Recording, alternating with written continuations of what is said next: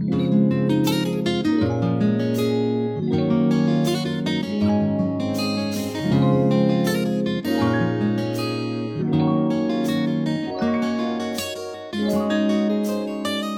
家好，欢迎来到来都来了，我是主播丸子。Hello，大家好，我是 Nicole。哎，我们前两期那个旅行系列啊、大家给我们的反馈真的太好了，就还有听众在网上艾特我们去打卡了之前云南的那个金刚亥姆洞，你看到了吗？我看到了呀，他们在那个极客上有艾特我，然后我还回了呢。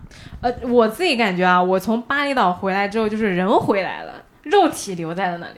但是我跟你说，就是我前两天非常悲惨的发现，我今年的假期根本就不够用。因为前两天其实我跟丸子在安排去藏东的旅行嘛，但是我就发现他那个行程至少需要八八天对，但是我自己的假期今年其实就四天了，所以我只能感叹这个世界就是太大，然后假期太少。然后还有一个点啊，就是出去玩之后，我们俩回来都晒黑了。就我当时去巴厘岛，就是会觉得我一年到头也没有几回嗯机会在外面暴晒，所以我连防晒都没有防晒。是我其实也是是的，我虽然黑了，但是现阶段其实我发现自己的护肤诉求是变了的。就以前我是追求，比如我黑了我就去做美白，但是现在呢，我自己的个人追求是去调理自然健康肤色这件事情。怎么说呢？因为我发现一个人有没有照顾好自己的脸呢，其实是由内而外的。可能以前我们觉得说，哎，你变白你就要去用美白产品，你毛孔粗大，哎，你就去用这个缩小毛孔的产品。但这几年呢，我对护肤的理念是，皮肤状态好不好，它是一个叠加式的表现。我记得前两年很流行，就是在日本有那个抗糖化、抗氧化片，当时我也跟风买了。就我不得不说啊，就是确实是有改善，只是说你长期吃起来它很贵，而且因为是进口的嘛，就也不是特别好买。到底什么叫抗糖化、抗氧化呢？你能给展开讲讲吗？对我来给你解释一下其中的这个逻辑，其实是这样的，就是氧化糖化，它是我们肌肤暗沉的一个元凶。我们体内有一种活性氧叫做 ROS，它会存在，并且加速我们肌肤糖化反应的过程。那么你糖化的终端产生物因子叫做 AGEs，又会导致皮肤产生更多的 ROS，所以你就能想，它这个链路长久下来其实是一个恶性循环。那它的影响就是长时间下来呢，会感觉气色不好，脸色暗黄，毛孔粗大，早上妆还光鲜亮丽，但是下午呢就已经开始有脱妆的这个现象出现了。又或者是你喝了一点点甜食就会爆痘痘，所以我们需要对肌肤进行养糖双抗，也就是从源头上阻断这种恶性循环的发生。就之前我有说嘛，我在国外有买过一些类似的产品，但是这几年国内也越来越多的品牌关注到了这个概念，比如说我们的国货品牌，哎，珀莱雅，在国内就是养糖双抗这个概念的开创者，他们也有一款非常著名的明星产品双抗精华，也就是养糖双抗这个概念的践行者。那这个精华，珀莱雅已经是卖到第四年了，在这个过程当中，珀莱雅也在不断的迭代自己的产品，配方不断升级的同时，也不断的被客户在回购。而且珀莱雅在这瓶精华当中呢，加入了他们独家的养糖双抗专利 Nox Age 成分。启动肌肤自身抗氧抗糖的能力，感觉这个概念还是蛮先进的。尤其在五十四项实验下，实现了对肌肤一加一大于二的高效作用。如果你觉得自己哎皮肤容易暗沉，或者是容易粗糙没有光泽，或者是看起来哎松松垮垮的没有气色，又或者是出油长痘痘，那么都可以通过这瓶双抗精华来帮到你啦。这瓶精华呢，我收到了，并且试用了一阵子。因为我自己是皮肤比较敏感的，那它首先是没有酒精的，就敏感肌可以放心的使用。在质地上呢，也是那种轻盈水感、凝露的触感，涂抹在皮肤上没有什么负担。哦，对对对，我也有这个感觉，因为我自己其实是油皮嘛，那油皮很多护肤品涂上去是会有厚重感的，但是珀莱雅这个精华我自己完全没有任何的黏腻或者是厚重的感觉。那另外就是珀莱雅它为了确保成分更加鲜活有效，也采用了内嵌双舱真空包装，环保设计，内芯也是可以替换的。我自己其实用了大概有快一个月了，那我的体感就是它的改善其实是综合性的，是由内而外在发着光的，有提亮肤色和缩小毛孔，让皮肤更加细腻的功效。那我觉得是非常值得推荐给大家的。这一次珀莱雅双十一的预售活动呢也已经开始了。那我们的活动优惠是这样子的：如果你登录珀莱雅天猫旗舰店双抗精华分三十毫升跟五十毫升两个规格，如果你买三十毫升的话，减四十一元，到手价格是二百三十九元，另外会赠送替换装三十毫升外加双抗面膜一片。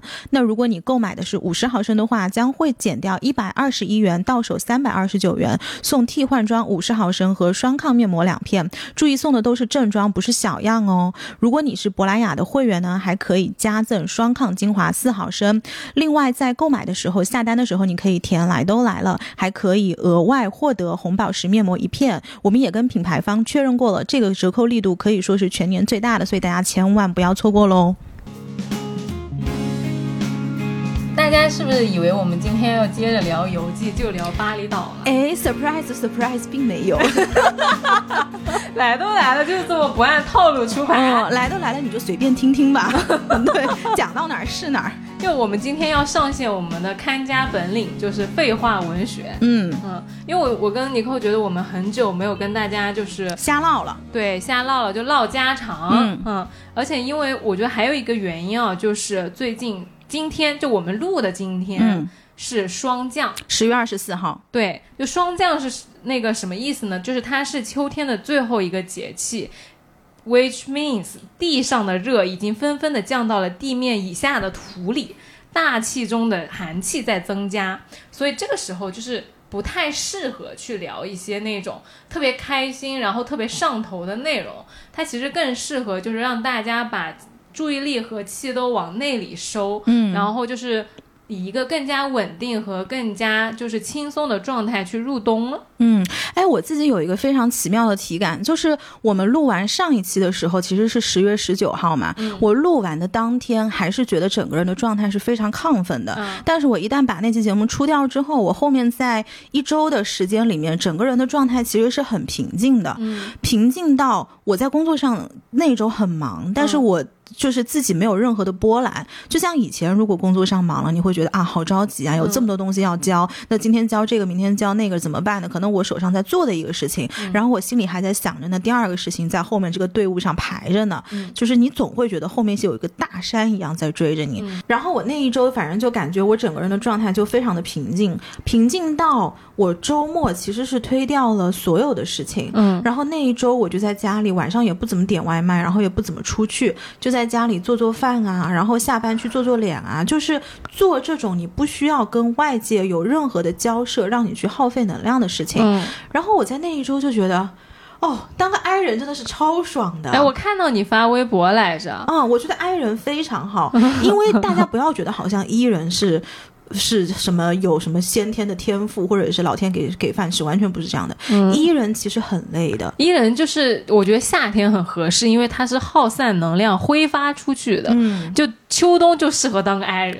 也不是，我觉得 E 人在夏天也很累，嗯就是人家习惯你桌上有一个 E 人，而且像我这种什么百分之七十几、百分之八十的 E，、嗯就我只要一坐到这个桌上来，永远所有人就是看向我的，你就不自觉的要发光发热。对，然后我就得去说很多东西，而且我又是一个丙火，就是我这个一其实是叠加的，就 be 嗯 buff 得得叠满，你知不道吗？散你难受，就是你就真没办法，对，然后你散了吧，你自己个儿到时候也会觉得累。嗯然后我到上周我就觉得这 I 人真挺好的，就像你个挡箭牌，你出去跟人说我是一 I 人，然后你说我是他妈百分之八十几的 I，嗯然后你可以非常理直气壮的坐在那边，嗯，嗯所有人都没有人问你话。是的，然后说错话也是 E 人说错的，然后 I 人有的时候看看，然后关键时候来一句，人家还觉得哎你 I 人好智慧，嗯 你这么衡量一下，你是不是 E 人很吃亏？I 人很香，有没有？对呀、嗯，因为我前阵子确实有一次跟一个朋友去吃饭，然后我跟他可能没有那那么熟，所以我话就不多。然后他就聊着聊着，他说：“你是不是 I 人啊？”然后我就觉得他在给我台阶下。我说：“对对对对，我是 I 人。”其实我已经变一了，你知道吗？嗯但是就是怎么说呢，在那个当下，我我肯定不能讲我是 E 人，因为如果你又讲是 E 人，然后你又不跟他讲话的话对，，你就觉得说好像这人在摆谱什么呃的。对的对的，我说对对对，我是 I 人。对，就你还有一个台阶能下。嗯，就人家是给我把一梯子架在脚边，我不敢往下走，因为你明显就是因为 E 我就是 E 的太明显了。对。对，嗯没办法。但是确实，我觉得最近两周，我其实看到你那个状态挺惊讶的，就是你说你在家做饭啊什么的。因为跟大家报备一下，我们俩认识就是三年多做节目，我就很少吃到几乎没有吃到过尼寇正式做的饭。你知道那天我发了微博，还有个听友在下面说，他说那个原来你还会做饭我就是煮了几个贵妃棒，那个嗯贵妃棒其实是很好做的，嗯因为大家。我跟大家透露一下啊，就是对于所有的呃烧饭新手来说，可以先尝试海鲜，嗯，因为海鲜这个食材是非常容易做的，因为它自己的味道本身就帮你在能够成就这道菜上面做了很多先决的条件你。把它煮熟就行了。对，嗯然后你贵妃棒怎么做呢？就是我把所有的这些葱姜蒜全部都切好，然后在油里面爆炒，爆炒完了之后，我连一滴水都不用加，我就把七个贵妃棒，因为盒马买来一个 pack 就是七个，嗯我连多一下我都没动，就是我把那水倒掉，我直接把贵妃棒它沙都涂好了，嗯我丢到锅里，然后直接盖上就行了。你再打开的时候，可能你五分钟八分钟打开，它自己会吐水，嗯所以它里面又是底下那个水是非常的鲜的。哦你把贵妃棒拿出来，再用这个东西来煮个面，今天晚上就是完美。然后我当时就发了这个微博，有一个听友就在下面说。我比较惊讶的是，你居然自己煮。然后我比较惊讶的是，这玩意儿又不是特难，然后有什么不能自己煮的呢？然后我就非常嚣张的回了一句：“其实我的厨艺还可以。我觉得人家评的很合理啊，因为大家对你做饭的预期很低嘛。啊、嗯嗯，我其实我确实是还可以，就是我不太会做很多中餐的东西，嗯但是我做西餐，因为西餐食材简单，嗯而且以前你总归是要有自己烧饭的这个时间嘛，所以你的食材在超市那些西式食材很容易买，所以它就非常水到渠成的。只是说你中餐好像一直没有一个合适的场景去历练这个技巧。那你最近有决定要就是好好做中餐吗？我做不大好，因为没有一个很好的老师去教。我不知道大家这个中餐都是在哪里学的，怎么？因为那天我买了一盒红烧鸡，你知道吗？嗯然后那个红烧鸡它本来是五百克嘛，嗯我是打算去做从马来西亚带回来的那个肉骨茶的，因为是这样子，马来西亚因为是他们宗教信仰的原因，所以在这个茶的卖的上面，它不能写肉骨茶，它只能写鸡骨茶，啊？为什么因为他们不吃猪。穆斯林他们不吃猪，啊？对，所以至少整个沙巴为了尊重大家的宗教信仰，嗯就会把这个东西在机场售卖的时候写鸡骨茶。然后我当时就想，我说，哎，那不就是可以拿来烧鸡嘛？嗯结果那天我就买了五百克的鸡，因为它那个 pack 上面写说五百克。嗯然后买回来之后呢，我就觉得那今天可以红烧，对吧？嗯，然后我就红烧了，红烧我发现那鸡好腥。为什么呢？我不知道，我肯定是应该是少了哪个步骤，它这不是中餐，人家是沙巴菜。没有，但是我没有拿来做肉骨茶。我后来觉得那个鸡，它因为盒马上的那个 pack 上写的是适合红烧，哦，我就直接用同样的方法把油烧热了，然后把葱姜蒜丢进去，然后把鸡倒进去，最后加了一点料酒，然后加了那个老抽。那但是不可能是盒马的食材不行，我不知道，我没有去深究，我我以为是自己的这个技能不行，技术不行。不要怀疑自己。如果自己做菜做的不好吃，就是食材不行。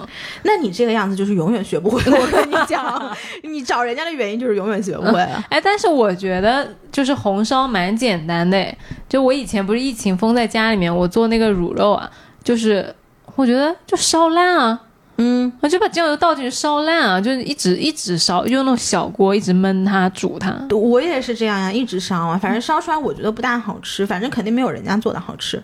然后你说到那个沙巴，我可以给大家带一下，就是我们今天不是讲那个霜降和收敛气息嘛？我其实有也像你一样有个特别明显的体感。因为再往前倒，我觉得大家作为一个坐办公室的人啊，其实很长一段时间我们的身体是恒温的。就你春天穿衬衫，夏天穿衬衫，秋天穿衬衫，冬天还穿衬衫。嗯，就你在那个空调房里面，你就是一年四季不变的。对，但是其实我们跟自然界其实应该是有更，我觉得更顺应自然的身体体感变化的。跟着节奏走。对的，因为开麦之前，尼克问我就是节气到底是干嘛用的，我觉得其实就是因为。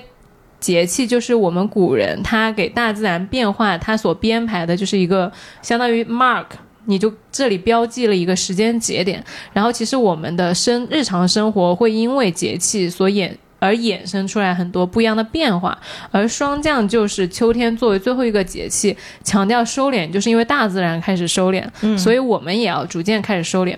我当时去巴厘岛啊，就是整个就是巨大的耗散，嗯因为那个岛不是特热嘛，就是大大阳光、而且你新鲜，当时去的时候，大海浪，对，我还住在海边，对，然后就是每天，因为我又喜欢海，我就整个人每天泡在那个海边。但是我其实当时体感就特别难受，就我心情是高兴是兴奋的，但是我的身体是不舒服的，为什么呢？就是你感觉到就是很燥，就是有一种不安定的那种。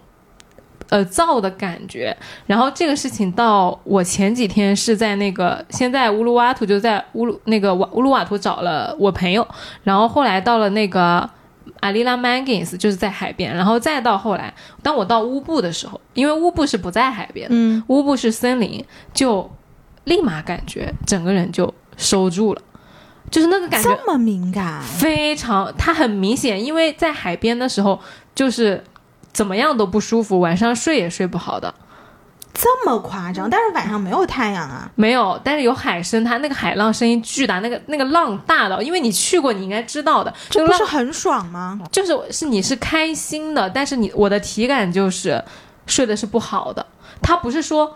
它吵到你什么的？因为我们理论上来说，那是个白噪音嘛。它扰到你了，就对，就是它整个让那个你在那个海边感觉就是不大舒服人。嗯然后当我到乌布去的时候，回归到森林里去，哇，我整个人感觉就是一下子，你就像那个心里面突然就很熨帖了的那个感觉。嗯，就它都不是情绪上的事儿，这个我还真的是没有任何的感觉，哦因为特别神奇。我其实是从森林里面到大海的，嗯就我刚刚到大海的时候，我觉得一切都舒展了。啊，我是觉得我整个人在城市里或者是在林间的时候，我是蜷着收着的，我是蜷着的，嗯就是我的体感或者是心里面的那个人的姿态是蜷着的。嗯。但是我一到海边，阳光一下来的时候，我整个就是大字型的。呃，有可能的呀，就是因为每个人你的体感和你的偏好不一样嘛。就对于我来说，我可能比较比较瘦弱一点的话，我就我其实是耗不了那么多嗯嗯的。就我在那待个什么四五天啊之类，我就会不舒服，嗯然后我就收回来了。然后回来之后，上海不就秋天了吗？秋天之后，我第一天回来之后就上吐下泻。哦，对，好像你有讲当时。对，嗯就是因为你一下子从那个耗散的状态，然后到了上海的冬天，我整个人就是，而且那天上海很冷。对，嗯到了之后我就觉得我真的是瞬间像穿越了一样。嗯，然后，然后结果回来的这几天就是都不大舒服，就是寒，就很寒寒气，那你寒气，你身体是什么感觉呢？就是感觉背脊发凉。上吐下泻呀。你现在还上吐下泻？我就那个缓了大概就四天的样子，我觉得就没有到一个星期，但是可能缓了大半个星期，然后再接下来。你不是刚刚说你是过去这几周就挺平静的嘛？嗯我其实过去这几周不知道为什么就有很多朋友来找我聊他们的呃心事或者是麻烦事儿，嗯。然后我们就陪他聊啊，什么工作上的问题、情感上的问题啊、个人生活上的问题，嗯。然后直到今天这一周，我就今天碰到我还聊了一个生活上的问题，我们暂且把它归结为生活上的问啊，题。生活上的问题对。啊。然后我我今我周一的时候我就觉得太累了，就累到我觉得我自己有点晃神，嗯。然后我就决定我这一周不能再这样见朋友了。嗯我就决定就是说，比如说除去呃我们录制的时间，然后可能有一两个是我一定要去的事情，其他的我就就不出现了，就我就不主动再去找朋友了。嗯我就打算把时间都回归到自己的身体里面来。嗯恰好有一个编辑老师就帮我了，因为我们有一个听友给我发私信说他是那个三联的。呃，编辑，然后完了之后说有两本书很适合我们，就想寄给我。我说你来的太是时候了，就是我现在就是需要减少社交，然后读书。嗯我感觉我可能就是因为读书对我来说是我收敛心神，然后更加专注的一个避难所。对我来说，我就我觉得太好了，就你给我个读书的任务，让我休息一下。嗯，哎，这个感觉还挺特别的。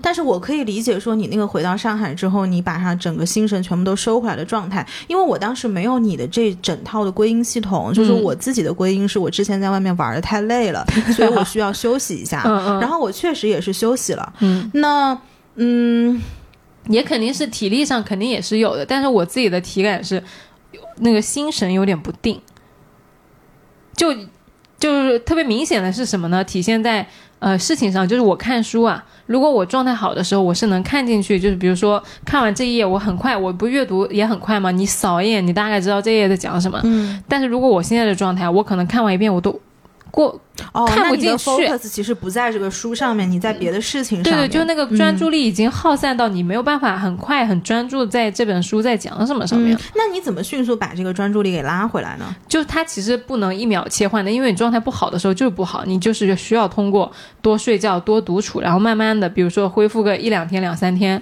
哦，因为我也有这种时候，就是我觉得这个书今天我可能读不进去了，但是我不会这么解决，我的解决方式就是我去看电视。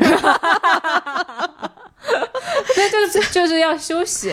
对，我就、嗯我就会去看电视，但是因为你可能本来是在摄取知识的这个 zone 里面，然后你嗯突然去看电视，你好像自己在玩了嘛，然后我就去会看纪录片。然然后我还会想着说，那今天我如果在书里面看不到什么东西，那我就到纪录片里去看看能学到什么东西。嗯其实也是一种摄取知识的方式，只是说它不会。被迫就是他不会逼迫着你说，我一定要在这个时候极度专注在一件你暂时没有办法专注的事情上。是的，而且我还会刷手机，我可能看了两三页，我手机刷一刷，然后我再看一下这样子。手机说不行的，手机越会更对，加加剧你的那个注意力分散。嗯嗯嗯但是还有一个原因就是我们俩看的书不一样，嗯就你看的那个书更硬核，嗯，就你那个书，因为我喜欢看故事书，比如说金庸啊，或者说一些我觉得相对来说不是像你那种知识点那么密集的对，书。就是我那个是硬核书籍。对我、嗯我看的书都是看，对我来说看书是一种消遣和休息。嗯但是你那个书给我看，我也是学习。嗯，就是你看的时候，我会在想，就是你得跟着它整个逻辑链路跟思考要走下来的，或者是有的时候我还得划线，我是属于这种看书的人。哎，对对对对对。嗯然后既然说到书啊，我要给大家推荐一本书，就是这个是我之前在，其实那个编辑老师很早就寄给我了，但是我一直没有来得及看。然后结果我去厦门的时候，因为我旅游有一个习惯，就是随身带一本小一点的实体书，是那种你在飞机上或者是高铁上能看完的。因为我觉得在那个阶段的时间，你基本上不能玩手机，就只能，我觉得是一个很好的看书的专注时间。嗯然后我出行的时候还就是就是出行的前一晚，因为过于期待自己的旅程，半夜还没睡着觉，就爬起来选了好几本书。我还发微博问大家我到底要带哪一本，大家投票啊什么的。嗯后来我带了一本书叫《乐园之秋》，这本书特别好看，对我看完之后。它是从神话和艺术的角度去介绍了不同文明、宗教、神话里面女性的身体部位是如何被赋予权利，然后又是如何被剥夺权利的。就是其实我们现在很多关于女性的讨论，其实是我觉得更理论和更现代。嗯然后它从呃神话和故事的角度和起更早的起源的角度去告诉你，其实，在很久很久，可能你都嗯。不了解的那种人类文明，可能都还没有特别的普及，还没有文字的时候，已经很多那种人通过比如说画画呀、图腾啊之类的，去记录了女性身体的强大。嗯然后它对于比如说你的器官、你的你的生理器官，比如说还有你的月经啊、你的哺乳啊什么的，很多女生，比如说我早期就会有点不自信，或者说你不敢说，就你会对这个东西有一些回避，嗯对你自己的可能还有一些 body shame 啊什么的。但是你看完那个书，你就觉得 太牛逼了。嗯，嗯，牛逼的点在哪儿呢？就他跟你讲，其实以前的人是有那种生殖崇拜的，嗯就是你你可能以前觉得啊我不好意思的东西，其实以前都是特别特别骄傲的，因为那都是生是生命力的象征。你说男性的生殖器吗？还女性也是生殖器？女性是的，嗯，你看你都不知道，呃，我其实从小我去那个济州岛，我不知道大家嗯知不知道，济州岛它的吉祥物其实是个 penis，是一个男性的生殖器。嗯嗯嗯然后我记得我小的时候去旅行，当时。呃，济州岛是我很小的时候去的，我那个时候导游，那个时候还要带导游，还没有那种自由行的时候。嗯然后那个呃导游就会非常晦涩的说这个东西是什么啊，大家自己去去去去解一下看一下，去嗯想一下就可以了。这个我就不细说了。嗯就是导游是非常晦涩的一句话就带过的。然后当时我也不知道是什么东西，然后直到长大了我才知道，原来这个地方的人他其实是崇拜生殖器的，哦他整个供奉的东西就是一个生殖器的男性生殖器的器官。就女性其实生殖器也是在很多部落里面被崇拜的，嗯因为人类早期还有母系，呃，社会和叫什么母系族部落呃部落嗯和族群，就是在这本书里面，它有非常详细的介绍，叫维纳斯。其实我们第一反应维纳斯就是那个断臂的，对，但她其实是早期女神，就叫维纳斯。她是一个挺胖的，然后呃乳房和肚皮是叠在一起的，就是你可能都不是一个呃现代人的人审美标准里面的漂亮的人，对对对，但他当时就是一个很有力量的那种神性的象征的。嗯，就这本书里面就介绍了很多很多这种东西，你看完就觉得，哎，就是就是一步一步就到这儿了，就到这里了，就到白幼瘦的天下了。对，就到白幼瘦的天下了。嗯但其实你看完这东西，你就会觉得，其实我们现在，比如说不好意思啊什么的，都是现在大家赋予的。你去看以前，人家就这些身体都是非常非常光荣，并且非常有生命力的，完全不需要羞耻的。嗯嗯嗯，没错。所以我觉得这本书看完之后就很很有一些力量感。嗯嗯，然后还有一本书叫《老派少女购物路线》，这本书我觉得也蛮有意思的。它是呃一个台湾的作家叫洪爱珠写的，她那个语言就特别美，就你读的时候你就能感觉到，就是不是跟一般的。呃，大陆作家其实是还是不大一样的。然后同时，他其实是以回忆母亲和家族的呃视角来写美食的。嗯，他表面上在写美食，其实是在写亲情，然后写对母亲的怀念。哇，那那种就是那种热气腾腾、特别接地气，然后特别有生活气息、特别有亲情的厚重感的那种感觉，我觉得特别适合这个秋冬读，读完就觉得心里很暖的。嗯嗯，我发现秋冬就是需要一些很暖的东西，对但是我们摄取暖意的方式是不一样的。就是你知道，每个秋冬我什么东西一旦支棱起来，我觉得这个冬季可以开始暖了。嗯就是我把所有的蜡烛拿出来，然后摆在我的这个、呃电视柜上，然后开始去布置。比如说前这两天我是在布置万圣节的一些装饰，我就会去网上选很多那种什么南瓜啊、幽灵啊，或者是那种蜘蛛网，会把我们家整个走廊都布置起来。因为今天是周二嘛，等到周五的时候，我们就会把整整个东西都支棱起来。你有没有记得，就是前阵子有一个听友留言说你说你跟我聊天聊着聊着，不知道他会拐到某一个很奇怪但有点啊恐怖的方向。这个恐怖吗？万圣节恐怖吗？其实其实这个不恐怖，就是你扣给我看过他选的那个小幽灵，巨可爱，可爱的。我昨天把它打起来了，它大概有一米六这样子高度，然后我们俩在那边打了超久。这个超可爱。但是很漂亮，然后旁边我还订了三个南瓜，然后它会放在小幽灵的旁边，以三个不同的高度摆在那边，然后我们会把整个灯都挂起来，然后包括我们也买了警戒线，会把那个安全栓那个地方的门给拉起来，嗯所以到了周五我们就会有很多朋友过来去过万圣节。对于我来说，这整个万圣节，因为可能在我比较小的时候，给我留下了一些很好的回忆，嗯所以每当这个时候我把东西拿出来，然后包括后面的感恩节、圣诞节，我就知道哦，差不多可以要到冬天了。然后我家里是可以地毯弄起来，然后到后面包括布置圣诞树啊，整个蜡烛点起来，就是我对于温暖的记忆其实是这个样子的。就你有一个很好的心锚，嗯，甚至有的时候，比如说我们到冬天，哦，马上要开板了，要开始滑雪了。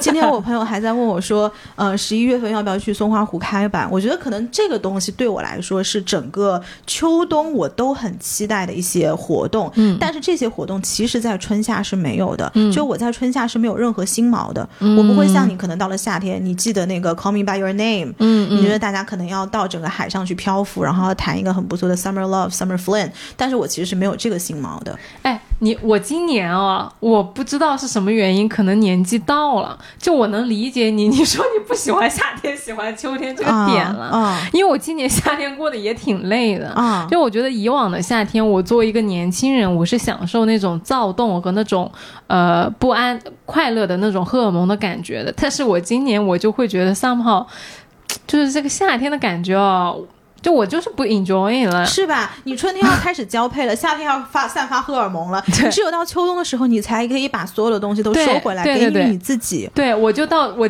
我今年我就觉得哇，秋天真好，就是收敛的感觉，是的。往把把东西从外往里收的感觉很好。嗯，而且我从来没有觉得万物复苏是漂亮的，我觉得枫叶满地是漂亮的。嗯，嗯我觉得就是年纪到了，对，可能你就是差不多到我这个阶段了。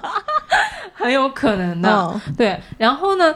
你刚刚说的那个节日啊，我想起来，为什么就是在秋冬要有节日？其实就是因为，呃，从大自然的角度上来说，因为阳气内收了嘛，人在这个状态下其实是能量是比较低的。因为你说秋冬能量比较低啊？对，因为不管是日晒，就是太阳，太阳的能量其实是很强很足的。丙火，我本人，呀呀呀，就是。在秋冬，它的那个太阳没有那么大的时候，然后包括整个自然界它都降温啊什么的，所以整个环境其实是能量是比较低。包括在秋天的时候，其实大家其实比较容易伤感，比较容易陷入 emo 的情绪，是有生理上的解释的。怎么说？就是因为你能量不够。哎，但我之前听别人说，一个人只有在春天来到的时候才会更容易抑郁。不是的，秋天是很容易抑郁的。Really？我秋天可太开心了，我的妈呀！那那。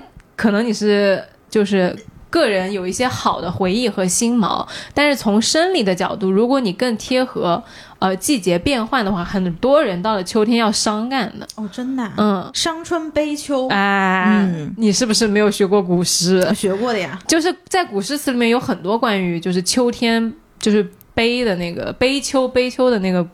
然后其实还有另外一首刘禹锡的，不是说“我言秋日胜春朝”，他其实就是说我说秋天比春天更好，但是这种论调是比较少的，嗯，因为它总体来说是，呃，从生理的角度上来说，就是人类在呃秋冬季比较能量比较低，所以才会有节日。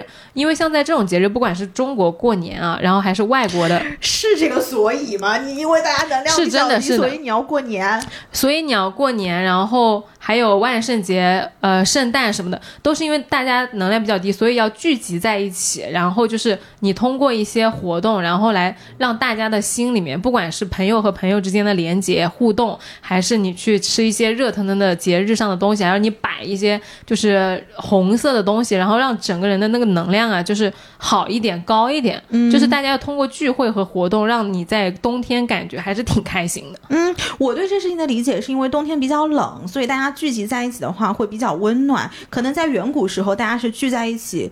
Physically 的取暖，可是到现在，就是因为我们生活条件更好了，然后也会有空调什么的，嗯所以大家就把这种传统变成了一种到这个时候是一种抚慰心灵的方式。是一样的呀，就是这个东西其实是通的，因为你如果生理上能量不够的话，你肯定情绪上也是低落的。但是如果你身体状态特别好的话，你就不大容易 emo。嗯，不过你这讲起来，你看有 comfort food，比如说 chicken noodle soup，、嗯就是你安抚人的这个都热食物，你都是热的。你没听谁说 comfort food 冰 ice 淇淋 americano？对呀、冰美式 comfort food。那叫 chill food，、嗯，我不知道那叫什么，反正我觉得是没有这么说法的。那个就是让你冷静的东西，对西让你吃完之后就冷静。是啊，对，所以在这种时候啊，我们都说就是秋天比较容易疲惫和消耗啊什么之类的，就特别需要注意的是啥呢？不要熬夜。嗯，嗯，因为虽然不要熬夜这件事情是可以贯穿于我们春夏秋冬的，但是你夏天你就是想出去玩儿，对，你但你夏天就是想出去玩。你看那个时候我们录夏季节目的时候讲什么？就是夏讲夜，你夏夜你要出去夜奔，嗯你，要出去大排档门口穿个裤衩、穿个背心，坐在那儿撸串儿，你要去喝酒。这是夏天干的事儿，嗯对吧？秋天你就没有人坐在大马路牙子上跟你喝酒了。确实是，哎，嗯但其实这两天坐在外面是非常舒服的。哎，对，这两天我如果有人约我吃饭，基本上都是在户外，我会找那种户外的店，因为我觉得像全年只有在这个时点跟在呃初夏的时点，这个温度是最合适的。嗯，而且现在是更舒适的，可能就是因为你讲的初夏还有那个你要开始变燥的那种嗯启动的那种感觉，但是你现在是没有的。对，现在就是整个嗯人状态比较舒服，然后你又不冷，你又不热，对又很平静。对，嗯但我更希望再冷一点，就是对我来说最舒服的体感是零度到十度这个位置，哦、哦，就是我太阳的需求，你知道吗？你太阳本身太热，对我自己有点热，我希望外面冷一点。可以可以，嗯你这就有点凡尔赛了。真的是真的呀，嗯真的呀！你看你你，我现在穿个短裤，我现在穿个风衣，对呀，对，这完全是不一样的。对。然后说到那个不要熬夜，为什么呢？因为从生理上来说，秋天熬夜是伤肝的，嗯，然后春夏就是养阳气，秋冬是养阴气，所以在这个时候，你就是要相当于滋养你的肝血，而熬夜的话，你就是伤肝，伤肝你就容易什么失眠呀、脾气急躁呀，然后眼睛干涩呀、手脚发麻呀之类的，都会有那种小的毛不哎，舒服哎。我有一个问题啊，就是阴气跟阳阳气，包括有的时候我们去呃中医馆，他会说你这个人是阳虚，那个人是阴虚，嗯这个东西到底是什么差别？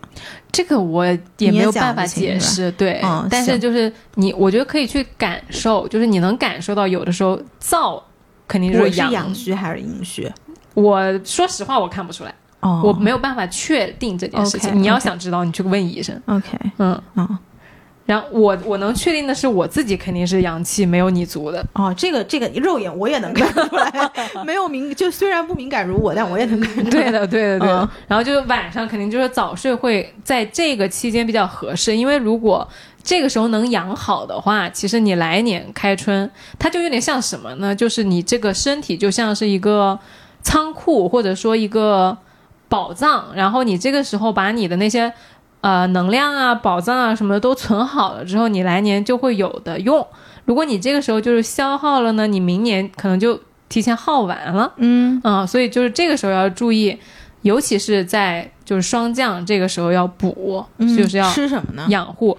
吃吃很多东西啊，比如霜降比较容易萝卜、啊，萝卜。菊花，嗯就是因为啊，其实现在每一我们都市人，我觉得就是你能补的东西很多，对，就是你基本上想想想要的补的东西，你都能自己找到。嗯但是其实最简单的，大家反而容易忽略，就是萝卜。嗯萝卜就是可以，比如说，秋燥。哎，通气，嗯然后呢，什么祛痰，然后降热，什么去咳嗽，什么之类的，很多的。嗯，就萝卜就小人参嘛，嗯我从小嗯我妈就给我吃这个我也听说过，对吧？嗯，就就其实是很好的。嗯然后还有菊花，他们说菊花酒和菊花茶也很好，但因为我不大我不大喝花茶。你今天喝的这个就是枸杞菊花。哦，是吧？嗯因为我我对花茶没啥研究，嗯然后我还可以分享一个我最近的体验，但是是还没完成，就是在做这件事情。就是我们前阵子不是嘉宾宁宁嗯呃采访完了我们之后，我们单独跟他吃饭，他有跟我们说一个早上起来喝茶有助于一整天的精神神清气爽嘛。但是我他后来有给我发一个就是很专业的带你早上喝茶的课程，然后我现在在体验这个课程。我可以先说一个实话，就是作为一个都市人，你早上如果一定要去打工，晚上又睡得不早的话，你其实前几天早起是非常困难的。嗯但是我会有一个希望，就是我每天早起确实感觉挺好的。你好是什么感觉？就一个是你有了更多的时间，你更从容了。嗯你觉得你今天一整天早起的时候，你可能就是这弄一下，这弄呃旁边弄一下，你喝个茶，然后做个拉伸什么的，哎，你一看时间，哎，八点不到，嗯嗯，就这种感觉，你会觉得我太从容了，我一点都不着急，是吗？嗯，如果我是在这个状态，我会着急这一天怎么还不开始过呀？我不会，因为我就就是对我的感觉来说，我是觉得我起来之后，我就是要去工作的，我要去做我自己的事情的。嗯如果说我没有去完成这件事情，我会觉得这个时间我浪费在了没有睡觉上，因为在哦我的。默认的概念里面，只有睡觉是最补的。也许这个是错的，我不知道。但是是的是的睡觉己的是最补的感觉是嗯这样子的。所以就是要提前睡呀。嗯所以我现在那个睡觉的时间就从十二点调到了十点半。嗯，我那你这个从容的逻辑就不搭，就就是就是不 work 了呀。因为其实你只是通过这种方式把你最后的几个时间，然后加到了前面。哎，对对对，他不是说去挤压你的时间，他只是说让你早上的时间更多。因为你早上是更清醒的，而你晚上的这个神态其实是不不不是那么凝聚的。，对的，对的。哦，同样一件事，你在早上做和在晚上做效果是不一样的。那你在五点做跟在八点做也是不一样的，是的，因为你整个生物钟，如果你调前五五个小时的话，其实你现在的五点就是以前的十点呀，嗯对吧？嗯，所以其实你你以前觉得你是十点做的事情，其实现在也是十点在做。我我跟你说啊，以前我看过，甚至看过一个，我不知道以前可能很早很早之前我在节目里面讲过，就是。呃，有一个视频，我记得大概意思就是说，如果你想成功，只需要做到一件事情，就是每天早上五点钟起床，嗯，嗯，然后呢？就可以了，就你一它这个定会成功。逻辑是什么呢？它的逻辑就是说，如果你每天早上五点钟就起床，你早上就会有非常多的时间，嗯然后人就是早上早起的时候脑子最清楚，然后你能在很就可能同样的时间，你早上五点开始到。比如说中午十二点好了，你在这个当中做的所有的决定就是更高效。嗯同样的时长，你你晚上就不行。嗯，然后这样子的话，如果你能保持一直下去的话，你就头脑清醒，工作高效，生活轻松。所以你现在是这个感觉没有，，我我当时还在我当时尝试了一下这件事情，我觉得哦这件事情比较难。啊，嗯，就是如果你独立靠自己的意志的话，其实是。呃，比较难去坚持的。对于我来说，因为我不是一个很自律的人。然后我最近还有一个感受，就是比如说你上这种课啊，每天早上，我打比方说六点好了，其实老师要求我们五点四十起来，但我起不来。然后我就每天六点钟起来。那你上这个课你干嘛呢？他是就是泡茶，就是他会一天一天，我今天才。第三天还是第四天？就前几天他是渐进的，比如说第一天他教你泡个茶，第二天他教你就是呃叫什么坐着跪坐，然后第三天他教你就是拉伸，然后可能之后我猜啊，他就会把这些所有的动作加在一起，嗯，就是先拉伸，然后就那个坐着泡茶，是有在视频里面有一个老师会一对一的带着你去做这个事情，对的。然后他告诉你说这个茶应该怎么倒，对对对那整个课程大概多长时间呢？可能喝三碗茶大概半个小时，哦嗯。，OK，这个就是我的第二个心得，因为其实我是线下每周都去我朋友那叫新斋嘛，我去那学茶的，就是泡茶这件事情本身对我是呃不构成难度的，我我可以其实是我可以用更我自己更熟悉的方式去泡茶的，但是我这几天的感受就是，如果有一个人在带着你。起就算是在做最简单，而且你已经会了的事情的时候，他依然会让你觉得轻松，因为有一个老师在带着你，你不用自己脑子想事情的。嗯嗯，所我我就后来就想了，其实很多时候坚持不下去，你说为啥我们要去找私教上课？嗯，就是因为有旁边有一个人带着你，就让你练。引领你，对他，嗯他都就是他就是告诉你接下来你要做，你别想了。嗯啊、我觉得这个事其实就是让我觉得，有的时候我们花钱啊，其实真的不是买对方的那个专业技术和知识，当然这也是一个部分，但我觉得本质上最重要督促，就是要督促你这件事情。对。嗯，那你早上坐那儿的时候，你不会觉得困，你不会觉得心中有怨气，说我为什么早上没起来听这个人讲这个东西，讲半个小时，我不能睡觉？这个我没有哦，那说明你对这事儿本身是有兴趣的。啊，对对对，对对那肯定有。我要是没有兴趣，我干嘛早起？不然我以为你是想培养一个，用通过这种方式来培养一个什么习惯，就其实你的目的是后面那个习惯，而不是这个东西本身。啊、我其实嗯一直都想早起来的，但是我就一个人没有办法坚持这件事情。哦，明白，明白，明白对。OK，然后我就觉得啊，就是有一些钱吧，确实就是要让别人赚，嗯，因为你就是没有办法自己去做完这件事。你这玩意儿还花钱的。他这个课程他是呃邀请我去体验，没有花钱的，但是肯定就是大家如果去买是要钱的。哦 OK，对，那包括你说你请私教锻炼也是一样的呀。嗯，你私教老贵了，嗯我最近在想去做普拉提，嗯，你有试过吗？我我在很早的时候试过一次那种就是团课，嗯，但是我没有找过普拉提的私教，老贵了，我跟普拉你说提。是很贵，普拉提是很好贵，我觉得就是在运动的，就是瑜伽、健身、普拉提三个里面，普拉提最贵，嗯。一节私教课要七百多块钱。那你这个贵了，嗯你这个贵了，有很多差不多上海是在五百五到六百之间，对我去的那个就是有点像瑜伽界的 Pure，我觉得、嗯。叫 Body Concept，、啊，我嗯。我试过一下，我觉得就是怎么说呢，挺贵的。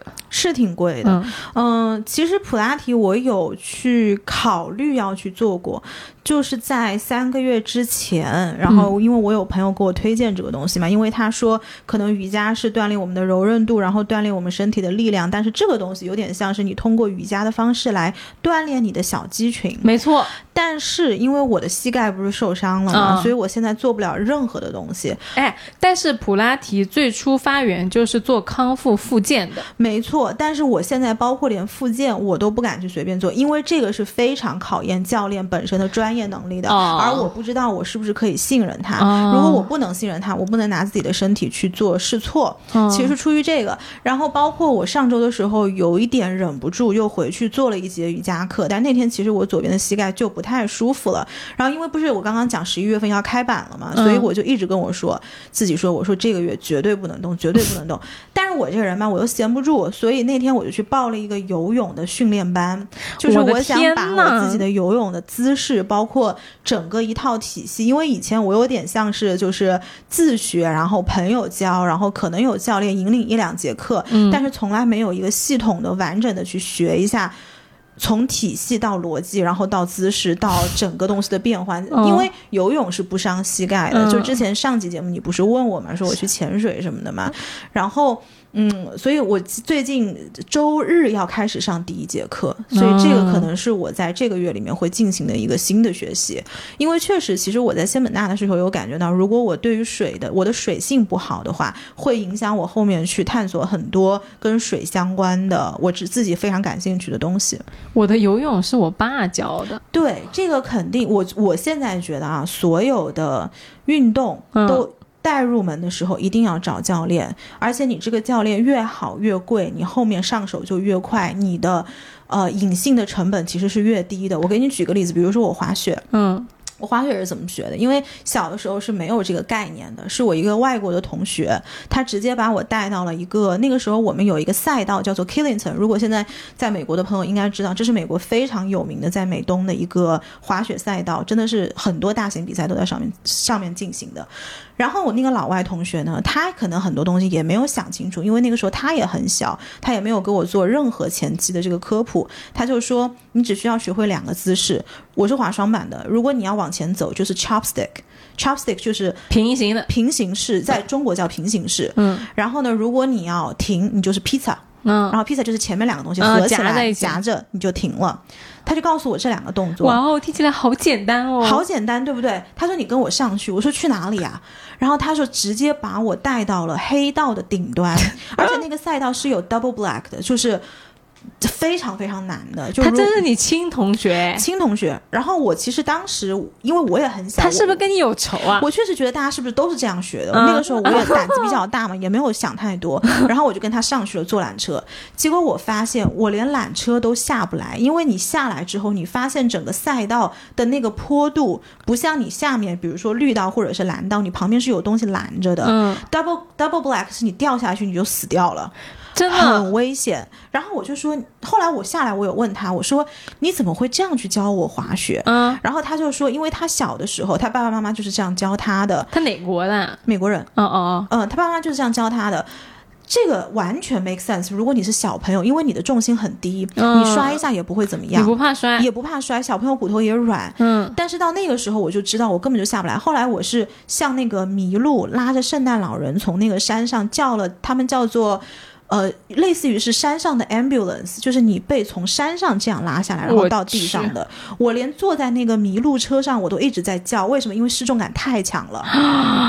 就是这个东西，你让我自己滑下来，但是你你咋就跟他上去了呢？我确实没有多想。哦，就是有的时候我很多体验都是因为没有多想。然后呢，也就是因为这样的开端，我觉得这个滑雪是可以自己学会的，嗯嗯所以我就跟着他在初级道又去，比如说，呃，这个叫魔毯吧，国内叫魔毯，然后去滑这个魔毯再下来，然后你就滑一些绿道啊什么的。但是我后来直到有一次我受伤，为什么现在我左腿一直受伤嘛？我在那一次受伤之后，呃，我才请了正规的教练，然后教练跟我讲我的动作都是错的。哦，它是一步一步是能下来，但是我的那个动作可能你顶多只能滑到蓝道，然后你再往上的话就上不去了，嗯因为你自己的。你的整个核心，你的内核其实是紊乱的，嗯所以我就发现，你像这种运动一定要找教练，然后他就把我像像一个，你看，如果我们不会是零的话，我他把我从负二十 拉到了二十，嗯嗯，是的，但其实，你是走了四十格，你花的嗯。钱、时间、精力，你对身体的损伤是更大的。但还不如你从零就直接走到二十，因为白纸比较好教呀。白纸好教，嗯而且就是白纸它没有一些先天既定的模式，对就它得先给你纠错，对然后纠错完了才能告诉你正确的是什么样的。是的，是的，我到现在有的时候划一些东西都会有那个错误的影子，就因为有是因为肌肉记忆那个东西跟了我时间太久了。对的，对，所以这就是为什么我那天想到说，如果我真的想要保护膝盖，然后我想去学一个新的运动的话，我就一定要找教练，系统性的、非常科学、理理智的教给我这个东西到底是怎么回事。哎，真的，真的，真的，哦我小的时候就是我爸教我游泳，就是跟你同学把你带上去一样，他就直接把我，就很野的，他把我往水里推。是的，嗯、然后我当时站在岸边，然后突然一回头，哐一下被我爸推到水里去，就是这样子的。嗯，啊，然后其实我学会的那个蛙泳也是不大标准的。对，我这次去巴厘岛，我闺蜜还我们不是在那个泳池里玩吗？她还让我教他游泳。我跟他说，我说我的游泳姿势三脚猫。肯功夫定是不标准的、嗯。啊，我只能给你讲一下大概的原理和节奏，但是你要去学，肯定不能找我学。嗯，然后我们俩就我还就是给她大概示范了一下，我另外一个朋友给我们拍视频，我就发给了我爸，我说你看我在教别人游泳，我爸就嘲笑我，我爸说你这个姿势不对，嗯我说再不对也是你教的，嗯啊是的就我们都意识到了我这个姿势是不对是的，而且就是不对的姿势，其实就跟我拿筷子似的，我现在拿筷子是不对的。我也不对，你说平时吃饭我有什么东西吃不到吗？其实是吃得到的，但是呢，如果你要加一些非常细的粉，我就加不上来了。嗯，这个就是比如说你会游泳，但是你真的到了海里，你遇到了事情，你的水性是不足以支撑你去克服这个困难，所以这个运动其实你是没学会的。是这样子。对我当时去练普拉提，就是体验课的时候，那个私私教老师也是这样跟我说的，说其实就是你在，尤其是越是这种精确的运动，我也体验到了，确实是要有人跟着你，就是甚至是他的手要放在你的背上去。给你指点，你要用哪一块肌肉发力，你才能就是更好的去入门的。嗯嗯啊、但是这个事情我之后再考虑一下，我最近没有这个时间。嗯然后我们说回来，就说一个就是早睡，不要熬夜，是从作息的角度上来，或者说减少社交呀，然后更多的独处呀，去就是整个人的能量。就是从作息上收回来。第二个，我想分享的是叫做不要用心神太过，嗯就不要过于耗费你的心神哦。讲到这里，要先给大家推荐一个公众号，嗯这个公众号真的是我个人私藏公众号，就基本上它每一篇推送我都会看的。嗯但我觉得这个是我的那个品类，就不是说每个人都会看。比如说你可能就不会看，嗯叫《七十二物后元气生活》，什么意思啊？它讲的就是跟着季节的变换，你要吃什么东西，然后你的作息怎么样的。嗯就包括我们今天这个霜降，我今天也有在看，他们今天讲霜降，昨天是重阳嘛，他们也推出关于重阳的那个节日的呃文章，他就会给你介绍要吃什么、煮什么之类的。这个这个这个公众号就是蛮好的。嗯之前我有一个同学来跟我说，他最近就是住院了。我说你为啥住院呢？你压力应该不是很大呀？他这个那个在我们家工作，嗯平时就是不是特别忙。他就因为乱吃，就尤其是周末的时候，喜欢吃那种小火锅呀、小麻辣烫啊之类的，嗯然后就把这个公众号推荐给他。我说你就按照这个公众号上面的内容去做汤。然后他刚开始就看那个菜谱里面有一些什么什么秋梨，呃莲藕汤，他还在嘲笑这个菜谱。他说这个秋梨跟这个藕放在一起炖，不会觉得味道很奇怪对吗？呀、然后结果他后来第二天炖了之后说真香，真好喝，我可以每周喝一次。哦，就这个东西要你感兴趣的朋友静，下心来去看这个东西。就是你的身体你会实体感受到它是舒服的，而不是你头脑过一遍说哦我不要这样或者我要这样子，嗯，所以它这个食谱其实是跟着每天的节跟着节气节走的。气走的，对所以它每天都会更新。它不一定每天，但它每个节气一定会更新。嗯，你让我想到我有一个朋友，他是时尚圈的嘛，然后他们特别搞笑，就是他们这个行业很多人都是有一点迷信的打引号，嗯，然后他就会去做一个事情叫做五行穿衣，我啥不知道你听过没有？没有？那天我跟他们一群人出去，然后全是就是这个，我们一共六个人，只有我一个不是他们这个行业的。嗯然后我听他们讲说，哎，今天这个五行穿衣穿什么东西？然后就在讲说，五行穿衣会告诉你要穿绿色，或者是你要穿白色，然后或者是你要带一个什么银色的法式，嗯是非常 specific 的。然后他们就会跟着这个东西穿。然后，但是这个东西指向的是，可能今天会有好的运气，或者是今天会有一些好事发生。这个东西跟星座有关系吗？我不知道，但是他们的确是比较相信这些，就是呃打引号迷信的东西的。那就每个人每天的幸运色是一样的吗？呃，看五行穿衣的人，就是今天都会去穿这个颜色，啊是一样的。那也就是说，它跟星座没关系它跟星座，它不是私人定制的，啊、呃它不是私人定制的。因为我因为我记得就有一些星座上面的讲究，他要跟你说今天你的幸运色是什么什么巴拉巴拉之类的。哦，这个我倒是不是特别的在乎。啊对我，但没有听过哎，五行穿衣有五朋友行穿衣是他们时尚圈的人告诉我的，奢侈品圈的人告诉我的。呃有有朋友给我们科普一下吗？有有奢侈品行业的朋友就是留言，就是给我们科普一下这件事情。然后我就分享一个，我觉得是。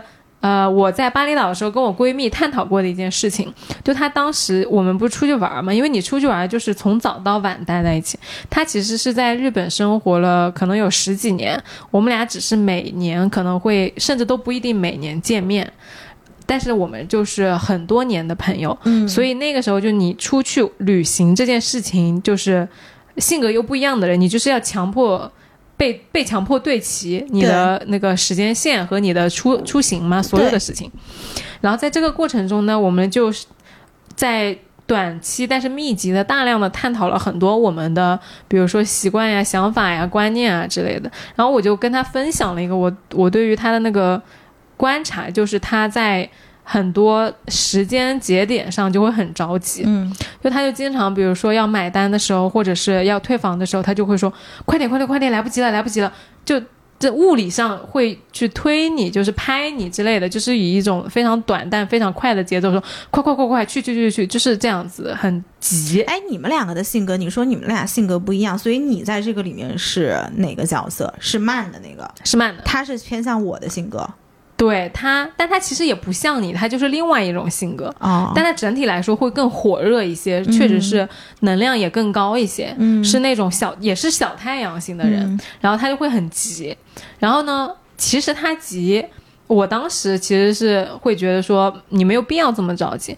因为你只要说一句哦时间快来不及了，我们快一点就可以了，嗯，但是他就会说快点快点快点快点快点，我们哎来不及会不会，是语言习惯？如果你让我讲时间快一点，马上来不及了，我是要刻意去做这个事情的。嗯，你你可以就是讲的也很快，你可以说哎快点。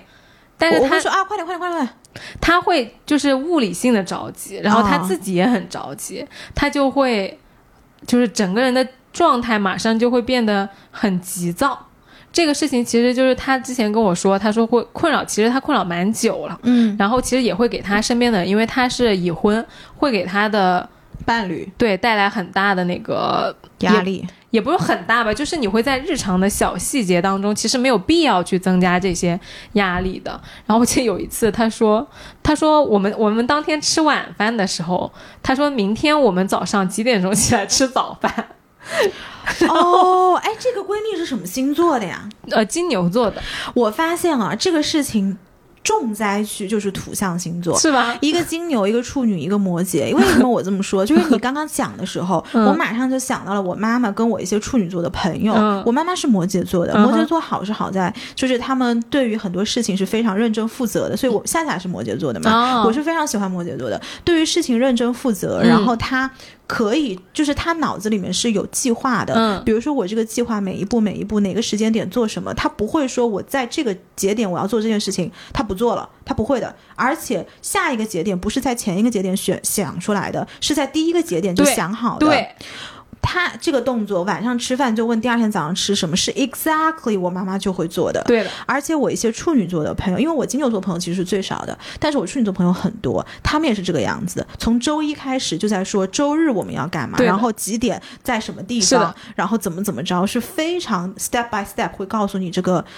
这个事情的要怎么去做，嗯它不是情绪层面的东西，就是这个事情它必须要落地，不落地它难受。对。嗯，然后关键是我相反，就是你要规定我明天早上起来吃饭这件事情对我来说很难受。嗯我就是要睡到自然醒。对呀、然后我当时在吃晚饭的时候，我那个还在吃那个鸭腿，好像是我那个嘴里的肉都不香了。我说不知道，然后他说：“那你先决定一下。嗯”，我说：“我不想决定。明天早上再说呗”。对啊，我说我要睡到自然醒。他说：“那个，但是我们明天要出去，如果你睡到自然醒，会不会就是误了早饭？比如说早饭酒店到十点钟，哎呦，这是 exactly 我妈妈会干的事情。然后，然后我说不会的，他说要不我帮你打包一份吧，因为他很周到，他就是那种要照顾所有人的人。我说不用了，我会自己起来吃的。然后我不想现在就做这个决定，我觉得就是没有必要。对呀，然后他说，他说你不会觉得现在做这个决定更安心吗？哎，但就是 exactly 就是这个点，我妈妈也会，就是这个事情，如果你不给她一个回复，对她觉得这个事儿一直悬在那儿。对的，就是你哪怕告诉他了，你第二天你反悔了，他是 OK 的。对但是你不告诉他，他就觉得这事儿没落地，他就一直吊在，就像一个 东西一样，就像那个驴啊，去吃那个胡萝卜，你看过没有啊？他就像那胡萝卜在前面摆。对啊虽然这个比喻可能不大恰当，有点不大尊重人有人，点不大尊重人。但他就是那样子。然后我说我说那个不会，我觉得这样对我来说很难受。嗯然后呢他说，那我就给你打包。我说你不用给我打包，你就让他打包呗。然后我就他就跟我说，不然你会饿。就是就他就很 care 这个事情，我就很不 care 这个事情。然后我就跟他说了，我说你不用管我，你跟那个呃李先生一起去吃就好了。然后结果第二天我刚睁眼，他我就看到他给我发的信息，我已经叫人给你送到房间里去了。天哪，他这个应该去当管家，是非常好的管家。他就是要照顾所有人，是一个很有能量的人。然后我那个时候就跟他说了，就是不是说某一件事情怎么怎么样，而是我觉得他有一个状态，就是呃，他是每天早上从一睁眼开始就要盘。今天到底有多少件事是？强迫症吧？因为他确实很忙，尤其是在日本，他又在一个很大的公司里面负责很重要的任务，所以他是非常紧张的。然后在这个过程中呢，本来你想事情就多，然后还严重，不能出差错，本来就紧张，你还要在这个本来基础盘上再加一层，来不及了，来不及了，我我我还有多少时间？就是本身就很紧张，而且他会把这个事情归因成他跟我说是因为他是一个特别守时的人，嗯，他时间观念很强。那他遇到我俩，他可真是。哎，他如果来上海约我们，真的他会他会抓狂的。我跟他说，我说迟到半个小时以内都不叫迟到。对，就虽然我这个人吧，在很多场合，我觉得自我还是比较自律的，但是在守时这件事情上，我真是做不到。对然后就其实不，我觉得不是底层的问题，不是守不守时，而是呃他在。到时间的节点的时候，他就很慌张，就他心里就很焦虑，以至于他无意识的就会摆动，就是快点，快点，快点，快点，快点。我就跟他分享，我说其实我也可以很快，我可以在十分钟之内收完我所有的行李退房，就是不会迟到的，其实。对，就是不要紧的。首先这件事情不要紧，没什么大不了的。哎，但是我跟你分享一个，就是昨天晚上我跟我朋友还在讨论，就是关于这个性格，有的人的性格他是比较紧绷的，嗯，然后有的人的性格是比较松散的，嗯，如果这两边的人，不管是以什么形式，比如说你是生意合伙人，嗯或者是你是夫妻关系，嗯只要你是密切的、有非常深度绑定的这种关系，很容易造成一方会给另外一方强烈的不安全感。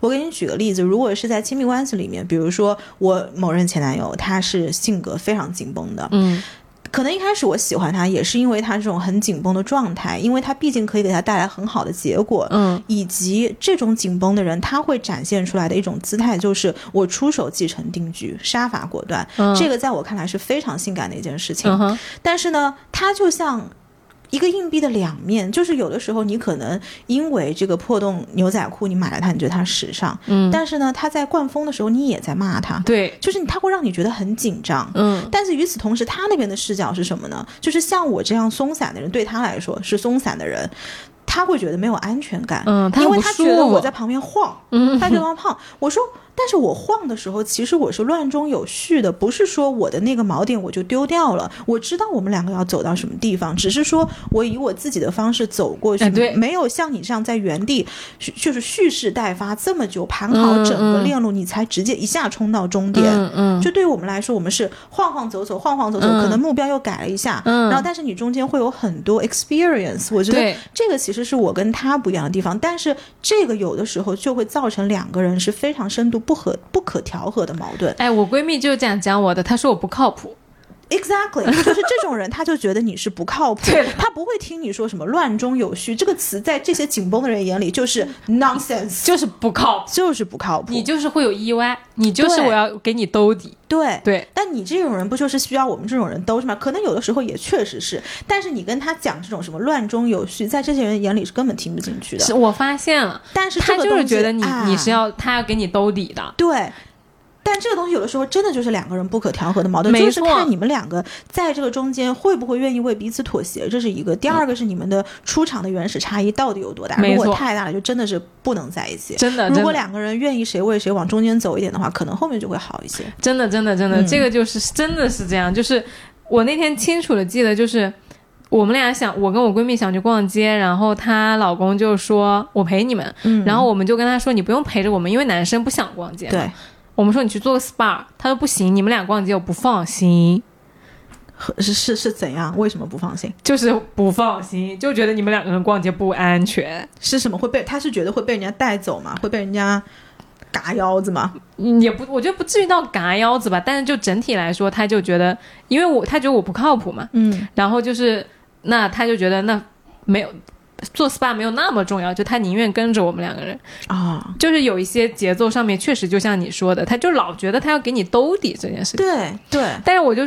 说回来，就是我会觉得他们那样呢，其实呃有些时候是的，他们那样靠谱是呃做事情是更加容易，就是不出漏子的。获得别人对他的安定感的欣赏。对的，对的。但是其实对于我这种人来说，有的时候出点小意外，本质上没有说特别大的危险。对，就你就其实不会玩脱了。对，就是你说我要是走在马路上逛街，然后我想买东西没有钱，那又怎么样呢？没钱就没钱喽。对呀、嗯，那能怎么样呢？我退房晚了个十分钟，能怎么样呢？是啊，不能怎么样啊。对呀、然后这是第一，其一我就觉得说没什么好不重要，大家都。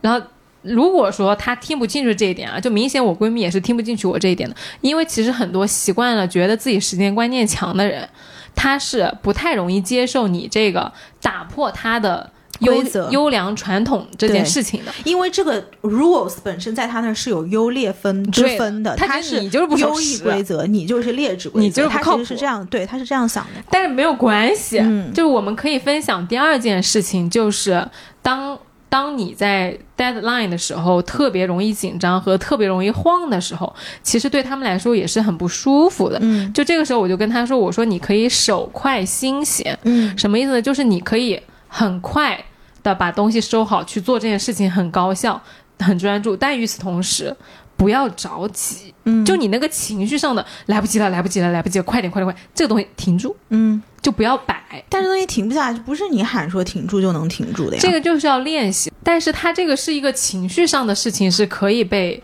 就降低和安放的，因为它这种属于一种情绪性耗能，就是你心里的焦急和就是急躁，不会给你这件事情快慢本身增加一些赢赢的几率。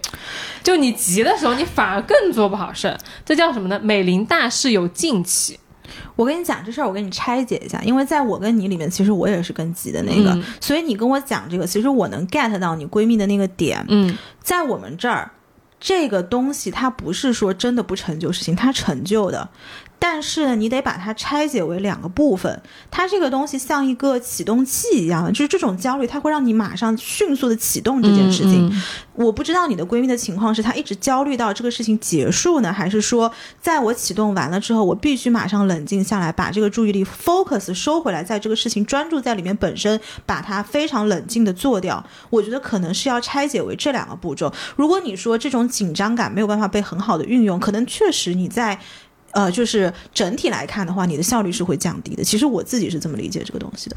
他我觉得是这样的，就是你说的后面那个，就是启动这件事情是需要一定紧张感的，而且我也确实觉得我大部分时间我缺少这个东西，就是让我调动一个呃、嗯，调动你全身的机能去哎在这个事情里面。对对对，但是他有一个需要去他自己觉得比较困扰的事情，就是从比如说很细节的，就是你从早上开始化妆，你就会觉得哦来不及了，来不及了，我要赶紧出门了，就是这种情绪。嗯，然后到了可能就哎呀我要误车了，还就来不及来不及，就他那个东西就是一就是一直在 bother 对。对，一直会困扰他，就是我来不及了。这件事情很多事情我都来不及了，我做完这件事情，我马上要做下一件事情了。哦，嗯，就这种来不及了。然后包括就是、呃吃饭的时候要买单，说快点快点，你现在就去买单，赶紧把钱付了。就是你不需要去多说重复的说这件事情。嗯，那他可能就真的是因为长期处在这样的环境当中，所以他很难一下把自己从这个惯性里面抽离。对，然后我就跟他说，我说其实这个事情就是。方法很简单，因为后来他包括我们俩聊了很深嘛，他说。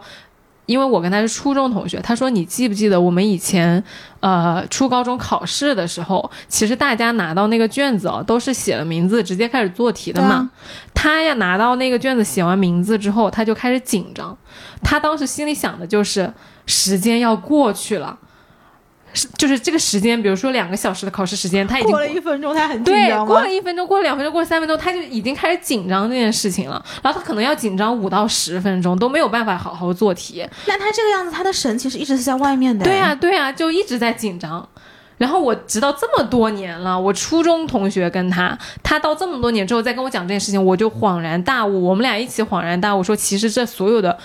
他的困扰其实都是一件事儿，就是你这个神一直在外面，然后你一直在消耗，在晃，其实根本就不需要，就是你都你拉不回来，对你消耗掉了，其实你就是不要晃，就是你停止，嗯，就你每当你着急的时候，你可以利用这个着急，它像一个油门踩到底，它就是你要你要去，你不要被它推着走，然后做它的奴隶，你要就是用你说的，就是我要利用这个事情，然后来开始，但与此同时，你就不要晃了。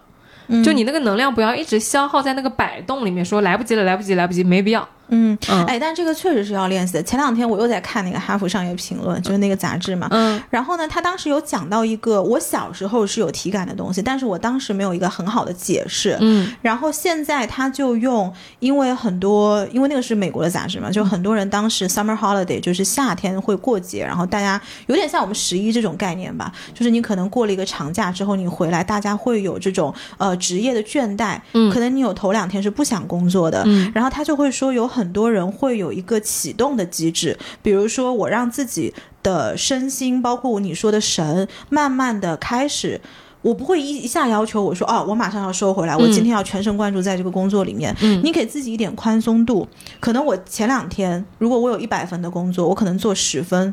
第二天做五十分，然后你第三天马上就能够到一百分。就我为什么说我小时候有这个感觉，但是我无法解释呢？就是我每次放暑假回来的时候，我第二天其实是特别不想写暑假作业的，嗯，因为暑假可能你出去玩了一圈回来，不都是疯狂补作业嘛？嗯，我一般第一天会用自己会用一整天的时间，就是坐在那边，就你就摸摸索索，你其实没有真的在做题，但是你就让自己熟悉你是在坐在这个场域里面做这件事情的一个习惯。我也这样，然后。前段时间就是哈佛商业论坛，他们就说这个其实是有心理学上的一个非常科学的解释的。大家如果好奇的话，因为我今天没有做这个功课，可以去公众号上搜一下。因为后来我们听众有说这个东西好像微信读书里面也是有的，有的有的，就是上上期的期刊里面有对这个事情做一个非常呃全面的系统的解释。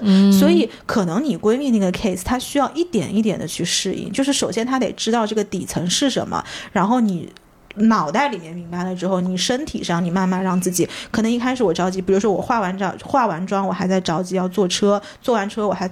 着急要早会，他就先让自己把这个，呃，就是坐车的环节跟早会的环节先把它放下来。你可能过了早会，你可以继续着急，没有关系。就是你一点一点来，你没有办法让他一下说，我练习这个神，我马上收回来，这个确实是做不到的。我教他一个特别简单的方法，就是回到呼吸。嗯，就每当你意识到你在摆动和耗消耗的时候，你就停止，就你就物理性静止。嗯，就不要动，嗯，然后开始呼吸，嗯，就是训练你的神回到你的这个呼吸这件事情上嘛。对，就是稳定下来，然后告诉自己手慢心闲，啊不，手快心闲，就是你可以快的做动作，但是不要在心里像那个钟摆一样摆动它，嗯嗯，耗能。所以我觉得所有的这些事情，可能背后的逻辑都是大同小异的。你这个就是什么呢？就是有一些人他可能有一些焦虑症，嗯，就会有坐飞机，我不知道。呃，我之前有一个朋友，我只是在国内只遇到过一个人是有这样的症状的，而且当时呃是有医生跟他说去看心理科的。呃，他的症状就是我上了飞机，我会非常的急促，我感觉呼吸不过来了。然后他这个的心里面的状态是，我觉得这个舱门一旦关上了，没空气了，不是没空气，就是所有的东西我的。那个掌控权就交出去了。嗯，你一旦关了舱门，我也没有办法从飞机上跳下去。然后他马上就要上飞机了，可能我在这个地方跟这些人要待三个小时，我也不知道这三个小时里面会发生什么东西。就整个这种这么微小的失控感都会让他觉得很紧张，很紧张。嗯但是这个场景其实我们在美剧里面经常看到的。然后空姐会让你怎么样？她会拿那个就是吐呕吐的那个袋子啊，嗯给你放到鼻子面前，会跟你说 just breathe。